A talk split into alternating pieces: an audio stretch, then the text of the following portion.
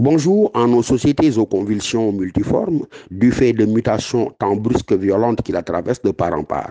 Société où l'avoir a fini de triompher sur l'être, où le corps également a fini de triompher sur l'esprit. Se plaindre sans cesse, se plaindre de tout et de rien est devenu l'une des modalités privilégiées d'expression de nos rapports interindividuels et même de façon plus générale de notre être au monde.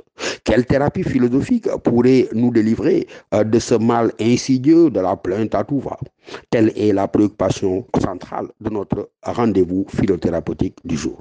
Il conviendrait tout d'abord de se lester d'une démarche généalogique permettant de remonter aux sources et à l'origine de cette sinistre tendance à nous plaindre, à nous plaindre de manquer d'argent, de santé, d'amis fidèles, de gîtes, de couverts, et nous plaindre du froid, de la chaleur, de la pluie du vent et de je ne sais quoi encore.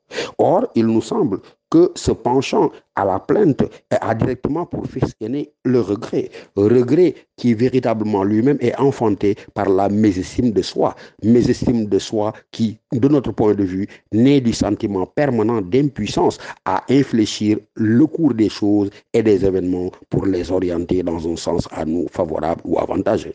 Nous n'en viendrons à guérir de cette affreuse maladie de la plainte que du jour où nous comprendrons que la première plainte fondatrice de toutes les autres est celle que l'on devrait adresser à la vie elle-même. Se plaindre d'être né, se plaindre de vivre plutôt que de se plaindre de devoir tomber malade et de mourir un jour. Se plaindre d'être nécessairement livré, mais par le seul fait de vivre à la souffrance. Telle est la maxime de la sagesse du jour. Ne se plaindre de rien, c'est déjà rendre possible son propre bonheur et celui des autres. Se taire au lieu de se plaindre, c'est vivre humainement. Se plaindre au lieu de se taire, c'est renoncer à sa dignité d'homme tout court. Bonne journée de silence plaintive à tous.